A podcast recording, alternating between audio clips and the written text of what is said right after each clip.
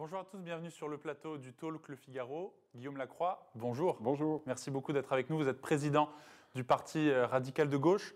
Aujourd'hui, le projet de référendum sur l'écologie arrive à l'Assemblée nationale. C'était une proposition d'Emmanuel Macron à partir euh, de- des volontés, des propositions de la Convention citoyenne euh, sur le climat. L'objectif, c'est d'inscrire à l'article 1er de la Constitution la préservation de l'environnement. Est-ce qu'on doit aller vers ce référendum? Ah, moi, je crois qu'on doit aller vers tout ce qui renforce la prise de conscience et la responsabilisation politique, publique, euh, en matière d'environnement. Après, euh, est-ce qu'il faut aller jusqu'au référendum sur tout sujet? Je ne le crois pas. Dans cette période où euh, le président de la République et ses amis rêvaient de décaler les élections régionales, départementales, imaginer un nouveau vote pour nos concitoyens n'était peut-être pas forcément le moment. Et puis l'article 1er de la Constitution, il ne faut pas que ça devienne non plus un catalogue. L'article 1er de la Constitution, il dit que nous sommes une république laïque, une et indivisible. Il peut rajouter qu'elle est euh, proche de l'environnement. Vous savez que le PRG, euh, parti de Michel Crépeau à La Rochelle, a toujours fait marcher euh, sa politique publique sur à la fois l'idée de l'environnement et l'idée de la République. Il faut allier les deux. Je pense qu'on aurait pu euh, s'engager plus clairement sur des actions précises et réelles que de simplement faire du battage politicien Donc vous êtes euh, sur, cette période. sur la même ligne que certains spécialistes de la Constitution qui disent l'environnement est déjà dans la Constitution avec la charte de l'environnement qui est Moi, je inclus crois, dans je le crois bloc de que la, la Constitution a déjà dit beaucoup de choses. Maintenant, le problématique, c'est Pour vous, ce serait une réforme cosmétique, pour bien comprendre. Non, euh, c'est une, euh, c'est une manœuvre politique, ce qui est très différent. Euh, c'est une manœuvre politique. Moi, je pour pense séduire que- l'électorat écologiste à Oui, un an de la essayer- présidentielle pour essayer de se faire pardonner le fait de ne pas avoir été un président très à l'écoute des problématiques écologiques et puis surtout incapable de mettre en œuvre des politiques publiques réalistes. Parce que c'est pas le tout de s'agiter en criant écologie, écologie. Faudrait-il encore qu'on passe maintenant au réel sur ces questions? Pour passer en tout cas au référendum, je rappelle qu'il faut que l'Assemblée nationale et le Sénat se mettent d'accord sur ce projet. Pour le reste, le chef de l'État dit que personne n'a autant fait pour l'environnement que son gouvernement depuis Alors, trois ans, donc vous n'êtes pas d'accord avec cela. Le chef de l'État passe sa vie à expliquer que personne n'a jamais autant fait que lui, mène d'ailleurs une politique comme si la France allait s'arrêter avec lui. Donc il serait peut-être temps qu'on passe aujourd'hui à une politique qui projette la France euh, vers un destin commun, dans lequel il y a l'écologie, dans lequel il y a la République, dans lequel il y a les questions sociales. Finalement, ce pays a besoin d'avoir une ligne politique et pas simplement des coups politiques. Alors un, autre texte sur lequel euh, se penche le Parlement, c'est le projet de loi séparatisme porté par le ministre de l'Intérieur Gérald Darmanin. Euh, demain, l'Assemblée nationale se tiendra donc le vote sur l'ensemble du texte, euh, mais euh, des mesures ont déjà été adoptées par les députés. J'en donne quelques-unes. La création d'un nouveau délit de séparatisme dans la sphère publique, un meilleur contrôle des associations, un durcissement de la lutte contre les mariages forcés et la polygamie.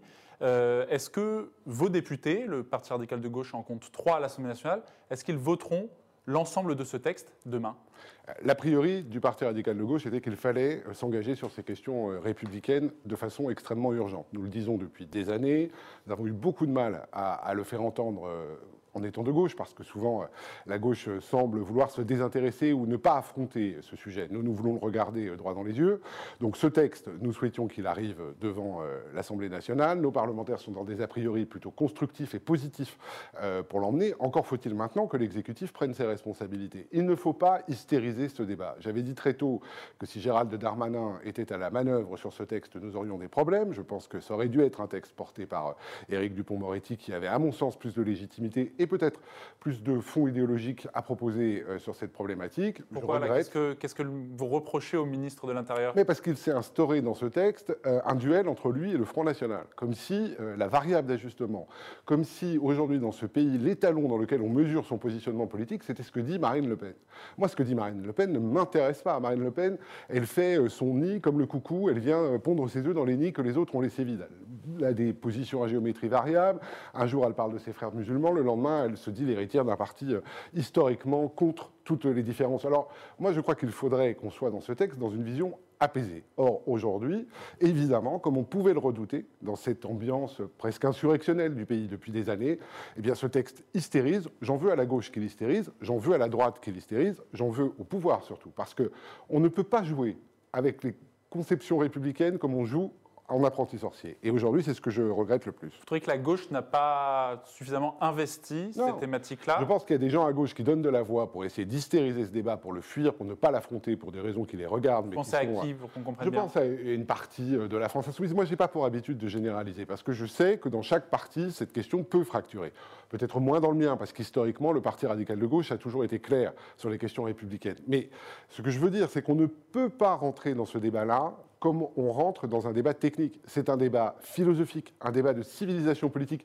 Et ça ne peut pas être, et ça ne doit pas être, la façon que le pouvoir met en œuvre pour essayer de lutter contre le Front National. Ça n'est pas le Front National le sujet dans ce pays, c'est la République. La République qu'il faut maintenir, sauver, grandir et faire accepter par toutes et par tous. Et qui est République qui est attaquée, selon vous, par euh, un islamisme? Est-ce que vous reprendriez la République, la République euh, est ce mot? Là, je parle volontiers d'islamisme parce que c'est un extrémisme religieux et politique en même temps. C'est une forme de fascisme. On l'a bien vu. Enfin, on a quand même égorgé un, enseignant dans ce pays il y a quelques mois. On a tiré à balles réelles dans nos rues. Enfin, ce pays est aux prises avec à la fois un terrorisme qui est politique et religieux, on le sait.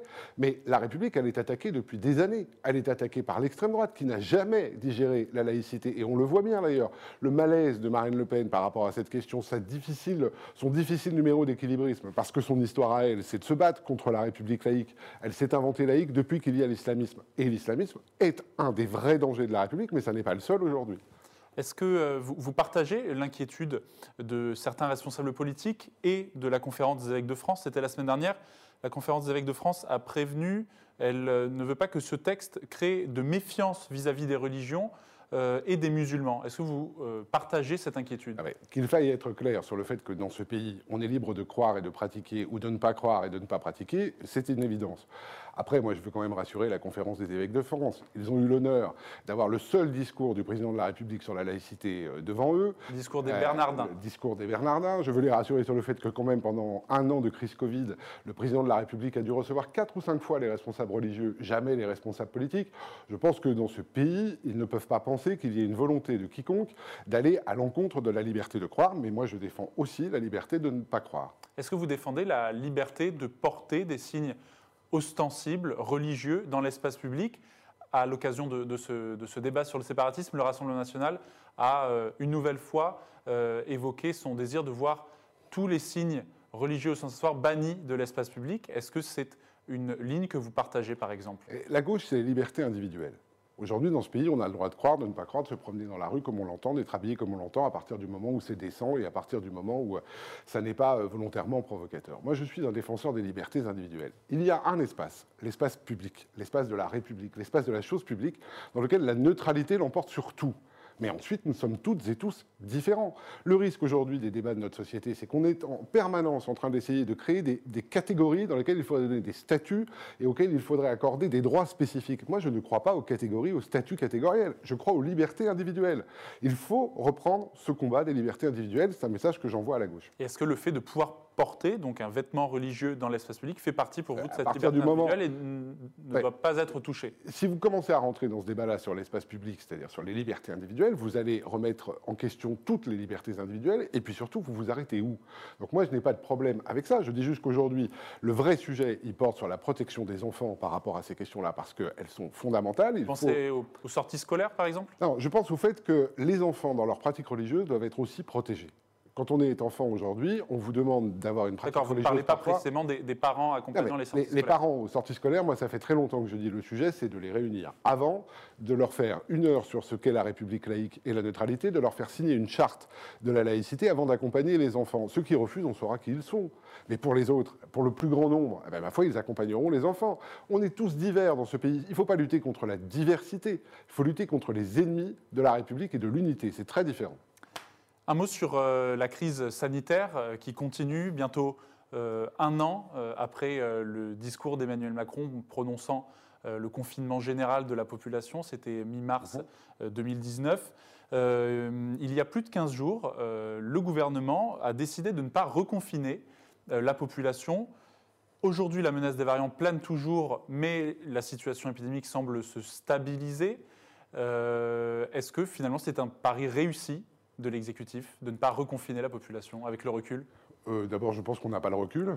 Ensuite, on voit ce qui se passe en ce moment euh, dans l'est de la France. On voit les en Moselle, notamment. Moselle, on voit ce que les mesures que l'Allemagne veut prendre depuis quelques heures moi, je ne sais pas, je, n'ai pas les chiffres, euh, nous n'avons pas les données, nous avons des plateaux télé dans lesquels les épidémiologistes s'arrachent les yeux euh, entre eux sans nous donner une seule idée clairvoyante. Moi, je pense que le politique prend ses responsabilités. Depuis le début, quand je ne suis pas d'accord, je le dis, mais j'essaye de ne pas être dans la critique systématique parce que cette période est absolument inouïe et que le pouvoir prend ses décisions. Nous verrons bien avec. avec il a bien géré la crise sanitaire, selon vous, depuis il y, aura, il y aura beaucoup à dire. Je ne suis pas sûr qu'on puisse dire qu'il ait bien géré la crise sanitaire. Moi, ce qui m'inquiète surtout, c'est qu'il ne gère pas du tout le fait qu'elle s'inscrive dans la durée. Euh, aujourd'hui, tout le monde voit bien que ces virus, ces variants vont s'installer euh, dans nos vies et pas simplement jusqu'à la fin de l'année où nous pourrions imaginer avoir un vaccin. Vivre avec le virus, c'est pourtant la formule. Oui, mais enfin, vivre avec le virus sans adapter l'hôpital, sans adapter l'école, sans adapter nos vies, en ayant aucune autre réponse que de faire en sorte que nous ne puissions plus nous voir, que nous ne puissions plus nous rencontrer, que nous devions être rentrés chez nous à 18h, ne me semble pas être la meilleure façon de vivre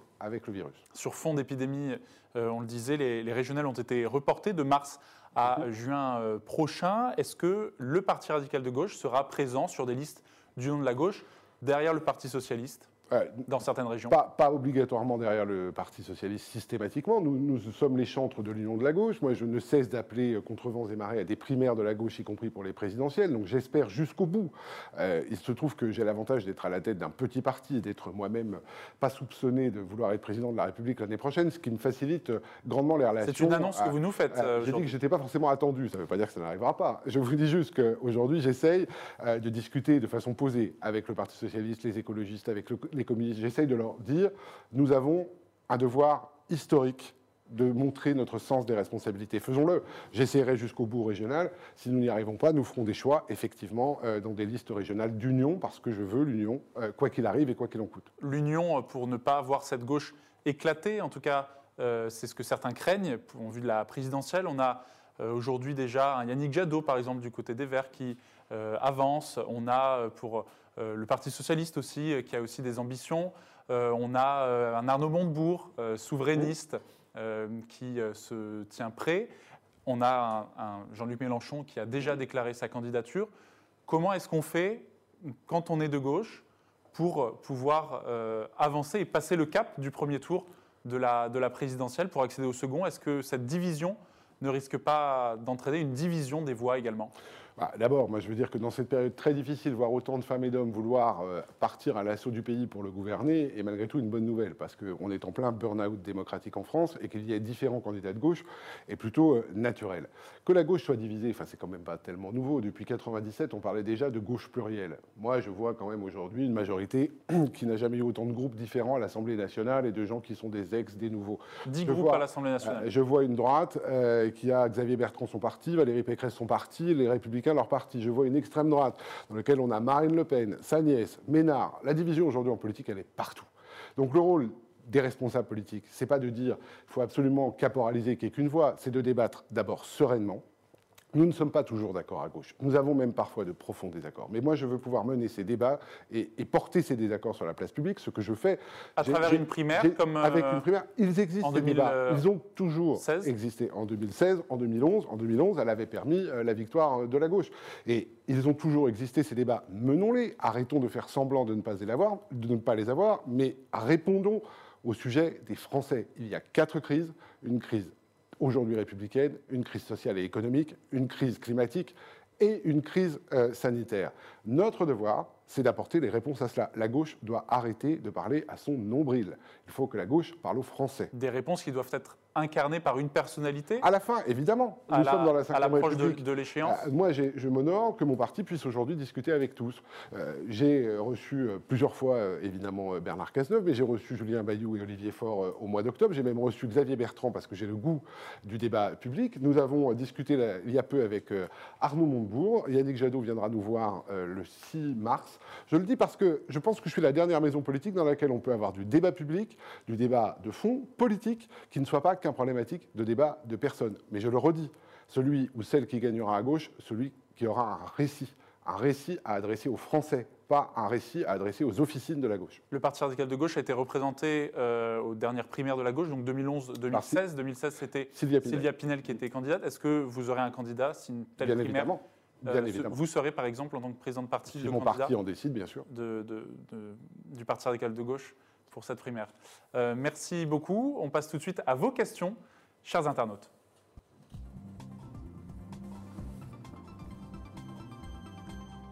Des questions qui sont relayées par Jean-Baptiste Semerdian. Bonjour Jean-Baptiste. Bonjour Loris, bonjour Guillaume Lacroix. Bonjour. Alors une première question, une première réaction, justement vous racontez, vous parlez de vos relations avec les autres partis. C'est Jeanne qui vous interroge au sujet de votre relation avec La République En Marche. Est-ce que vous avez de bonnes relations avec La République En. Marche? Euh, j'en ai pas. Enfin, j'en ai pas. Il m'est arrivé de rencontrer Stanislas Guérini comme chef de parti, ce qui euh, se fait euh, normalement. Mon parti, le Parti radical de gauche, a refusé de rentrer dans la majorité euh, depuis le départ. Euh, donc nous n'y sommes toujours pas. Euh, J'essaye inlassablement euh, de défendre l'union de la gauche et c'est pas facile tous les jours parce qu'il y a aujourd'hui vraiment des antagonismes, souvent plus de personnes d'ailleurs que, que- d'autres, mais enfin ils existent.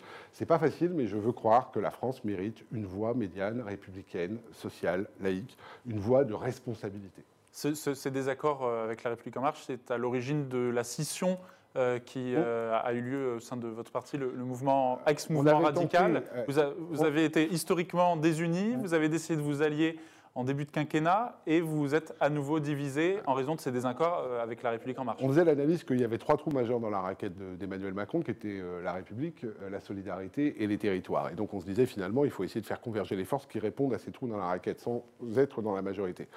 Bon, comme souvent, le jeu politique fait son œuvre. Certains ont cru bon euh, d'aller, euh, j'allais dire, d'aller rejoindre la majorité euh, très très vite parce que c'était peut-être plus confortable, pensait-il.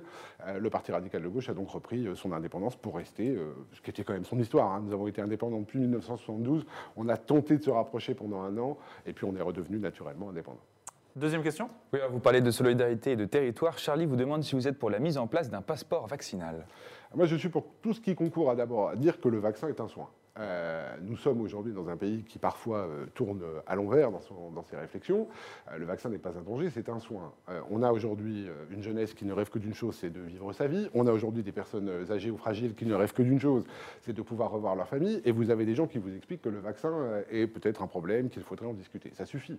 Ça suffit. La moitié de l'humanité est à terre. Ce pays euh, ne fonctionne plus. Aujourd'hui, on fait de la dépense publique pour couvrir euh, les abysses de, de notre économie. Moi, je pense qu'il faut revenir au sens des responsabilités. Un passeport, je ne sais pas si c'est la meilleure des Donc un méthodes. passeport vert qu'on présenterait pour Mais je euh, ne sais aller pas au si cinéma, je- je pour ne sais euh, aller dans Non, mais moi, ce que je voudrais, c'est que les gens se vaccinent.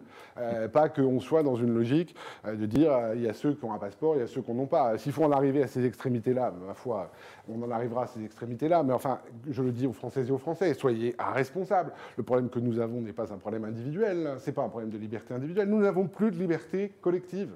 Rendez-nous nos vies. Donc, si le vaccin est une solution pour nous redonner nos vies, eh bien, c'est de la responsabilité, même de, enfin, de l'humanisme que de le faire. Une troisième question d'internaute. Il faut, il faut rouvrir les musées alors? Vous demande Rico. C'est ce qu'a fait moi, je-. Moi, je ne comprends pas euh, cette dichotomie qui a été faite entre les lieux de culte et les lieux de culture. Je ne la comprends pas depuis le début. On m'explique qu'on peut aller dans une église, dans un temple, euh, dans une mosquée en s'asseyant un siège sur deux. On m'explique qu'on ne peut pas faire la même chose dans un théâtre, qu'on ne peut pas aller dans un musée. C'est incompréhensible et au moment où notre pays a besoin de sens, le priver de ces moments de culture qui sont quand même des moments où on va à la rencontre à la fois des autres et de soi-même et on peut se tenir un peu à distance, mais c'est essentiel. Donc rendez-nous la culture. Mais ça fait partie de cet appel, de ce cri, rendez-nous nos vies. Une dernière Et question. une dernière question, une patrouille de police a été prise à partie samedi à Poissy. Tuez-les tous, tuez-les. Entendait-on votre réaction? Ah bah, ma réaction, c'est que je suis, euh, comme toujours, du côté des forces de l'ordre dans ce pays. Euh, moi, je les remercie euh, de nous protéger, parce que c'est d'abord cela qu'elles font. Quand il y a des problèmes dans les forces de l'ordre, je le dis, je le dénonce, il n'y a pas de poids, de mesure.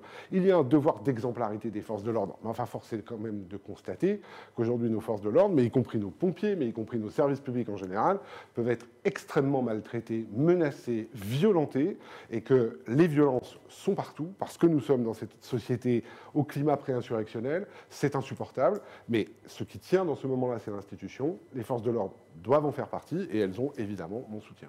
Merci beaucoup Guillaume Lacroix d'avoir répondu à toutes nos questions et à celles des internautes. Merci beaucoup Jean-Baptiste. Merci. Merci à vous euh, de nous avoir suivis. Rendez-vous demain à midi pour un nouveau talk. Excellente journée à tous.